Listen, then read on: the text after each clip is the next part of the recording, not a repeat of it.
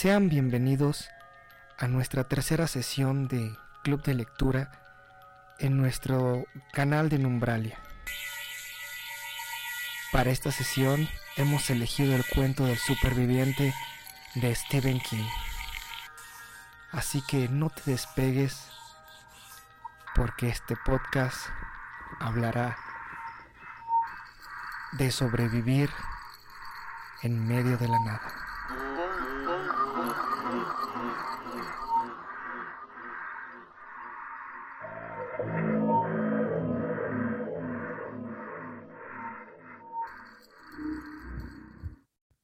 Ok, pues bueno, damos bienvenidos todos a esta tercera sesión del Club de Lectura. Creo que ha cambiado muchas cosas y hemos, han sido lecturas muy interesantes. Así hemos sido un poquito por el tema del terror, pero está bastante, es Halloween, es el mes del, se acepta de todo. Entonces, está bastante adecuada la temporada. Eh, esa lectura viene siendo El superviviente de Stephen King. La verdad es que estuvo bastante interesante, estuvo bastante, me gustó. Nuevamente, esta, esta hora fue una, una recomendación de Mariela. Entonces nos gustaría que Mariela nos platicara un por qué, el por qué le llamó la atención, el por qué le gustó, o por qué le, te gusta más bien este, este cuento. Sí, pues mira, realmente yo ese cuento lo conocí porque fue la recomendación de un amigo. De hecho, la primera vez, eh, bueno, él me lo envió con el audiolibro, entonces pues, la primera vez que lo, lo escuché, no lo leí. Este, sí fue, no fue la noche, fue durante el día, pero aún así, pues, no sé, me, me atrapó bastante. Y sí había momentos en, el, en los que la voz de, de la persona que narraba el libro este, me hacía sentir como ahí con el sobreviviente y viendo su necesidad de tengo hambre y cosas así. Y no sé si eso fue lo que, lo que me gustó, me, me atrapó bastante y pues, ¿sí podemos hacer spoiler o no? Sí, sí, claro, sí. Ajá, bueno, la parte de la que contrasta como pues la necesidad de que de usar sus manos, pero al mismo tiempo de sobrevivir, pues que lo lleva a lo que es el final del libro, ¿no? En el que decide que, pues, ¿qué más da un brazo, el otro brazo? Si al final de cuentas, pues ya, ya no tienes otra, otra opción y decide comérselas. Y sí me quedo como que, ¿qué? Con la boca abierta. No, no me esperaba eso. Eh, yo pensaba que sí lo iban a rescatar. De hecho, hasta me puse a, a, como que a investigar antes de seguir ahorita la segunda vez ya que lo leí cuando habla sobre el accidente que tuvo, pensando que fuera real o cosas así, si había habido algún sobreviviente en realidad y así, pero pues no. Entonces sí, sí, sí me atrapó bastante. No sé qué tal les haya parecido a ustedes, a mí me puso la piel chinita la primera vez que lo escuché y esta segunda vez opté por, por leerlo y pues lo mismo, o sea, me, me gustó mucho. Creo que todos hemos, como que todos tuvimos como un feedback de algo, ¿no? Algún recuerdo de película, serie. No sé, a mí me recordaron muchas cosas. Este, como mencionabas hace poco la película, creo que sea 47 metros bajo el agua, creo. En que igual es una película de unas chicas que bajan en una jaula del tiburón y se cae y se quedan abajo y que al final la chava eh, prácticamente eh, alerta spoiler, este prácticamente sueña su rescate y resulta que está pues, que no, sigue atrapada abajo y no tenía oxígeno allá, pues estaba delirando. Entonces, igual, eh, tuve como que muchas referencias, pero no me dejará mentir Gustavo, yo creo que el, el cliché más grande de todo de, de, este autor creo que se puede ver, ¿no? Que hay un escritor siempre dentro de sus historias, ¿no? Creo que... Sí. creo que en todos sus, todos en sus cuentos siempre vemos como que esta parte de que es un escritor siempre el que está ahí. sí, de hecho, digo, estuve ah, antes de, esta lectura, bueno, en estos días he estado leyendo otro libro que se llama ah, Filosofía de la Composición de Poe. Entonces, volver a leer a Stephen King, dije, wow, no cabe duda que Stephen King es fan de, de Poe porque, porque en este libro trae, trae el secreto, por decirlo así, con el que Poe escribe. Entonces, leyendo El Superviviente, o sea, desde el contacto con la cocaína, desde la amputación, obviamente lo que dices de que por alguna extraña razón todos son escritores, sus víctimas o, personajes o cualquier cosa que esté presente en, los libros de Stephen King, siempre están escribiendo. A mí me gustó mucho la parte de, su escape, ¿no? Que era contar de 100 en reversa, eh, otra vez la parte de la cocaína. Digo, de por sí ya se entiende que, que las drogas son un escape, pero el escape más la locura eh, me hizo recordar mucho un texto de, Charles Dickens que se llama Manuscrito de un Loco, en el cómo va, evolucionando la, lectura. Eh, ya lo habíamos platicado antes en el episodio de crear personajes con, bueno, Diego y yo, de, cómo empieza tu personaje y cómo, cómo DJ evoluciona mientras avanza la, la historia. No me fascinó, pero tampoco fue como, ah, qué aburrido. No, sí, sí, sí, sí quise saber en qué año lo escribió, porque dije, igual es de los primeros. Sí hay una buena historia. Sí, lo leí dos veces porque la primera fue como, creo que no estoy entendiendo. O, no le encontraba lo, rico al, cuento. En la segunda dije, ok, está genial. Me gustó, me lo llevo. Porque me movió y me hizo recordar eh, otros cuentos.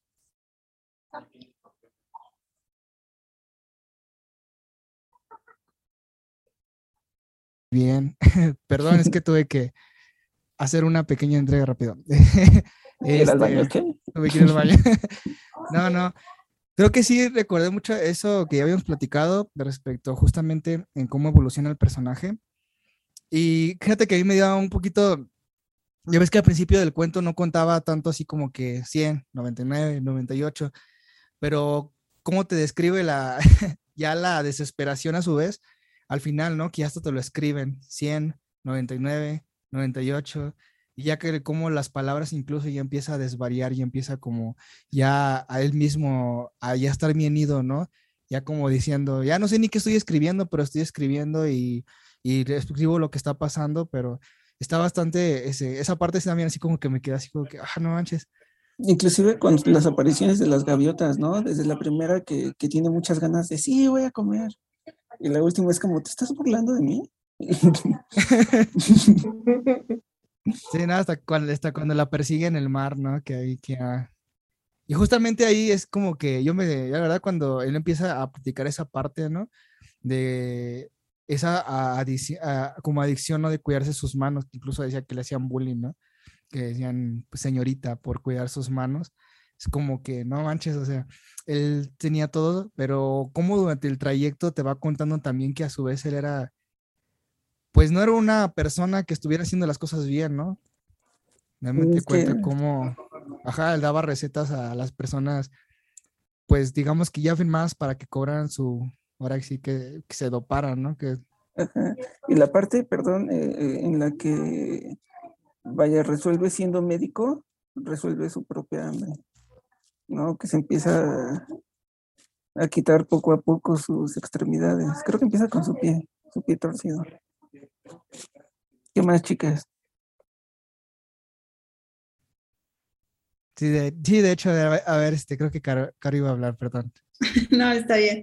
Eh, yo, de hecho, cuando pasó lo de la parte de, de que se tuvo que amputar el tobillo, este, ah, porque se lo leía a mi hermana cuando estaba intentando concentrarme y me acordé de una serie que aparecía mucho en YouTube, este, la de Happy Friends,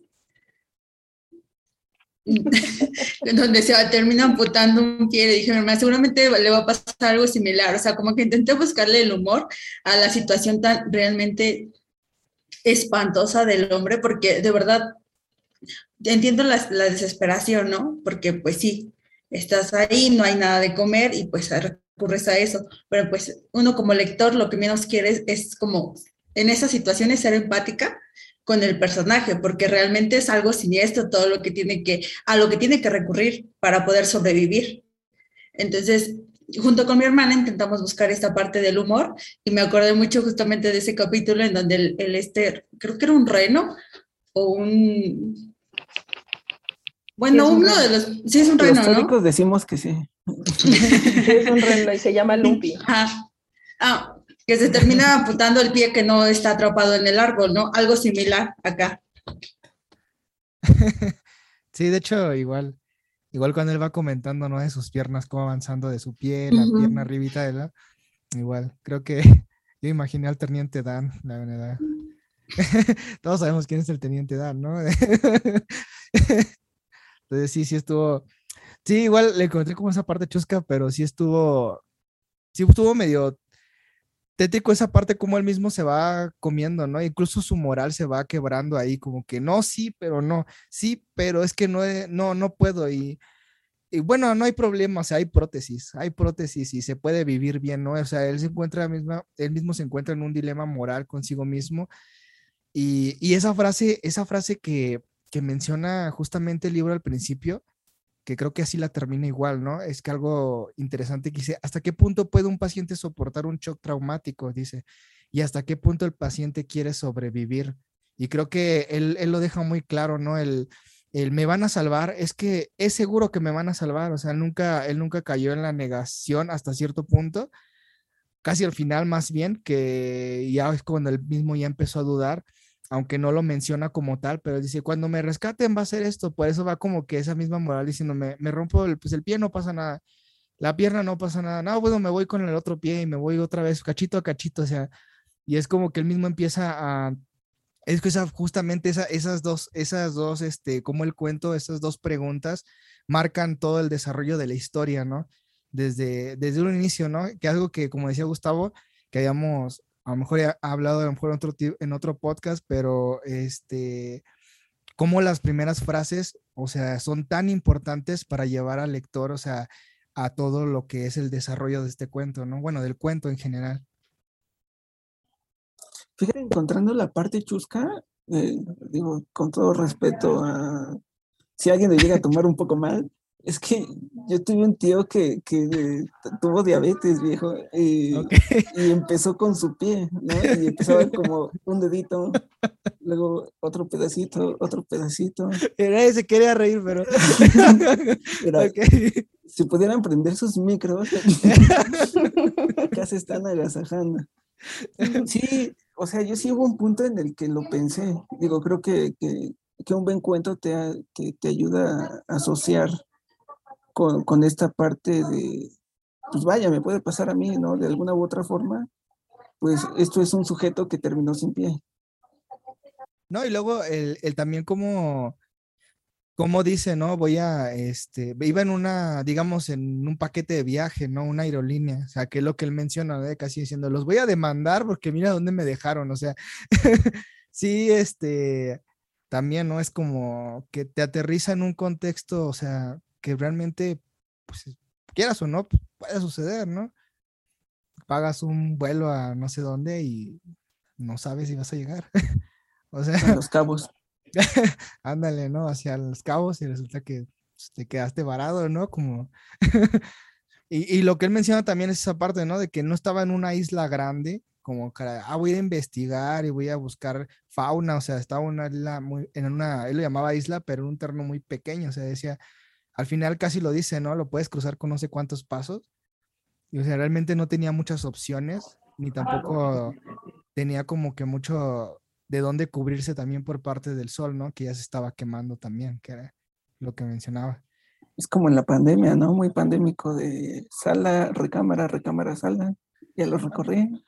Voy a comer mi pie, ¿por qué no? Hagamos algo divertido, algo nuevo. claro, ¿no? bueno, ¿alguien más que quiera ah, también este, mencionar algo, aportar algo más en, ese sentido? No sé, ¿qué le recordó? Pero bueno, no sé, ah, en mi caso te quedas con la pregunta, ¿a qué grado eres capaz para sobrevivir? ¿Hasta dónde llegarías realmente? A lo mejor en este momento no te lo preguntas, pero hay veces que pasas que eh, sí, pasas diversas situaciones por las que has eh, llegado a, a lo mejor no a contar, pero sí tratas de que tu poco de atención se vaya hacia otro lado para, para poder evadir esa realidad, ¿no? A lo mejor no así de extremo, pero sí muchas veces sí, sí funciona y, te quedas pensando, bueno, si ya llegué ahí, si estuviera yo en un caso así tan extremo, ¿llegaría yo a ese grado? ¿Tendría yo esa habilidad? Lo que me encanta y el toque que da ahí es cómo describe a una, una droga tan dura en la que él combina una habilidad con el médico, entre la habilidad del médico y una droga tan dura, el tener esa, ese temple y ese tino de no terminar con su arteria y terminar desangrado, de poder irse cortando cada parte sin ir más allá, sin perder la vida, sino eh, poder realizarlo aún a pesar de estar dopado. Sí, creo que realmente sí esa, esa cuestión ¿no? que él mismo decía, ¿no? Voy poquito a poquito y él mismo se da cuenta que se hace un adicto, ¿no? Ya él mismo dice, ya, ya lo necesito, pero sí es algo también, este, y como decía, este, esa parte de sobrevivir, yo creo que es algo que, pues, en la humanidad es algo, digamos, que de cierta manera pues, natural, ¿no? Siempre queremos sobrevivir y siempre queremos como que buscamos la manera, ¿no? Digo, creo que todos. Entonces, a lo mejor a un extremo, llevar algo a un extremo más, más allá, pues sí es este, pues sí, no, a lo mejor cualquiera podría leer y decir, no, pues a lo mejor como decíamos, ¿no? Éticamente, en este momento, en este, digamos, lugar, podemos decir, no, pues yo no haría eso, vaya, ¿y por qué no hizo esto? ¿Y por qué no hizo el otro? ¿No? Pero estando en una situación algo así, yo creo que, pues sí se llega, como él mencionaba, llegan estas peleas de ética en las que se corrompen, pues por el bien de, de uno mismo, ¿no? En este caso él estaba solo, puede ser a lo mejor por el bien de algunos, entonces sí está medio, sí, sí está algo, eso, esa parte sí está bastante marcadísimo. A final de cuentas, la ética de él también estaba medio distorsionada, ¿no? Bueno, bueno, sí, también. también ya, ya venía este, un poquito desviado. Cuando empieza a hablar del, ¿cómo se llama? El, el contrato hipocrático. No es contrato, es este, No, juramento. Anda, juramento hipocrático. Y sobre no, no me consta, no soy médico, pero como saca la luz el, ah, pues todos somos iguales, todos lo hacemos, todos movemos droga debajo, debajo del sistema. Y a lo mejor no es droga como tal, ¿no? A lo mejor sacas medicamentos para tu familia que ni siquiera pertenece al instituto en el que trabajas, ¿no? O placebos. O para ti, ¿no? Placebos o nada más para adormecer a la gente. Embárrese miel, señora, y se le va a quitar el dolor de cabeza. Comprobado. Champú de chile. vaya, vaya. no, sí, realmente sí está bastante, este, estuvo bastante interesante. A, alguien, creo que no sé si a alguien más le falta. A, ver. Ajá. Sí, yo, iba a comentar algo respecto a lo que decía uh, este, de que moralmente igual no venía ahí, que de hecho esa fue como una de las razones por las que llegó a la isla, ¿no? Que necesitaba hacer una entrega de, de esa droga pero por querer este, evitárselo de las aduanas y las revisiones tuvo que cruzar en, en, ese crucero precisamente y a raíz de ahí que fue el accidente y ya llegó ahí. Entonces, pues sí, de, de alguna manera sus malas acciones también. el karma, dice Marilita. Instantáneo. sí, no, sí, realmente estuvo, digo, fuera de, de detectar los, los, como que los clichés que siempre marca Stephen King. Este, creo que al leer las novelas siempre te das cuenta que tiene como que ciertas cosas que siempre las, siempre las retoma. Yo creo que es un, es un texto bastante interesante, digo, y más en esta época, en este, en este mes del terror. creo que leer Stephen King estuvo, estuvo bastante bueno, bastante bueno. Este, y sí, creo que, que siempre pues es muy, del luego leerlo del padre del, del terror, pues sí es como que algo interesante, ¿no? Pero bueno, no vamos a entrar en debate si es este o no, porque a lo mejor cada quien tenemos una, una opinión diferente.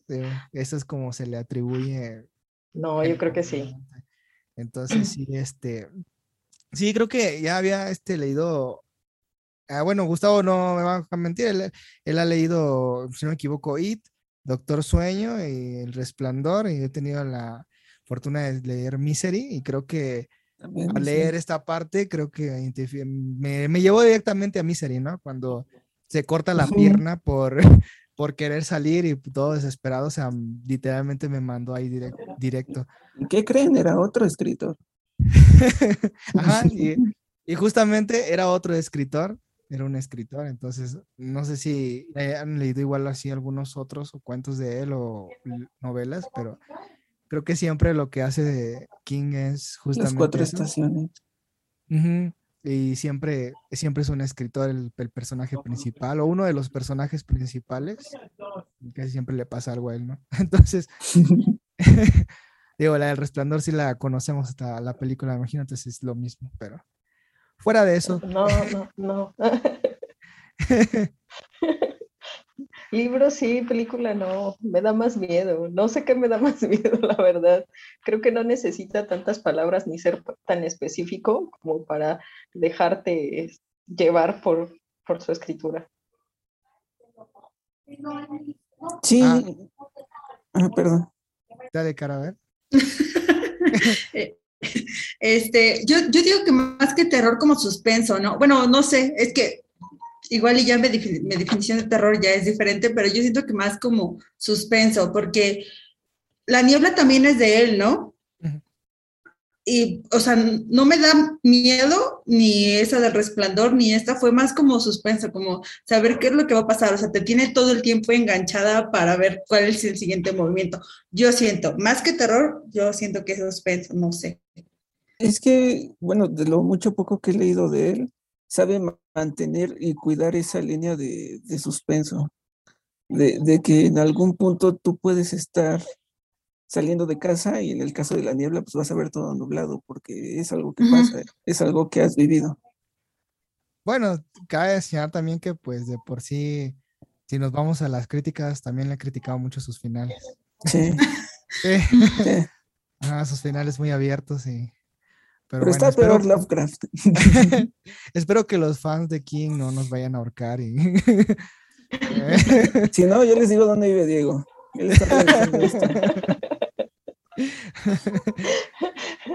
no, sí, pero bueno, algo, algo más que quisieran este, señalar de, de esta lectura. Algo. Nos veo muy serios. Pues mira, a mí me gusta mucho que, eh, no sé, llegó el, terror sin querer en, este fabuloso mes.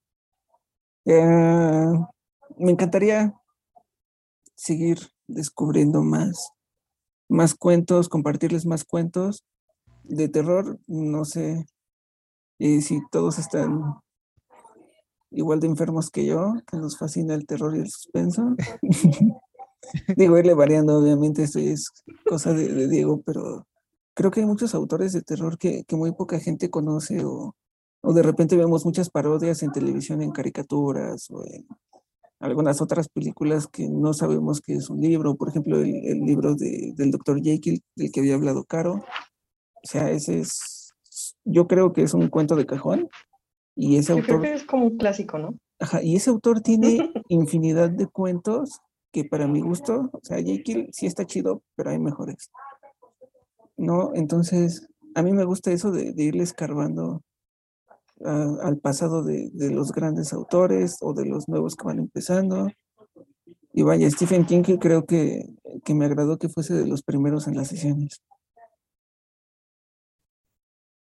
Genial. Muy bien. este, sí, realmente creo que ha sido un, gran texto y como les digo con Stephen King, pues es uno de los grandes también. Y sí, si no hay ningún inconveniente, podemos continuar con algún, este, algún texto así, sin ningún problema. Este, tenemos varios. Este, yo creo que si quieren lo, lo, podemos subir al grupo y lo vamos este, ahí votando y seleccionando. Este, yo sé que esta sesión fue como un poco más corta, pero creo que fue bastante enriquecedora también. No sé, espero que les haya gustado el cuento a todos. Todas. me llenó. me gustó, me gustó más que el pasado. El pasado sí me causó más miedo, la verdad. y este sí lo pude leer de noche. me gustó mucho, me, me, agradó bastante, creo que. Como les decía yo hace un momento, me, me recordó ese capítulo de Los Simpson, de verdad. Cada que avanzaba yo, visualizaba yo a Homero cortándose en pedazos para comerse. Y él no lo hizo por necesidad, simplemente porque está sabrosito. Ay, el buen Homero. No, sí, no, me eh, a ver, este, Caro, Mariela, ¿algo más que puedan, quieran?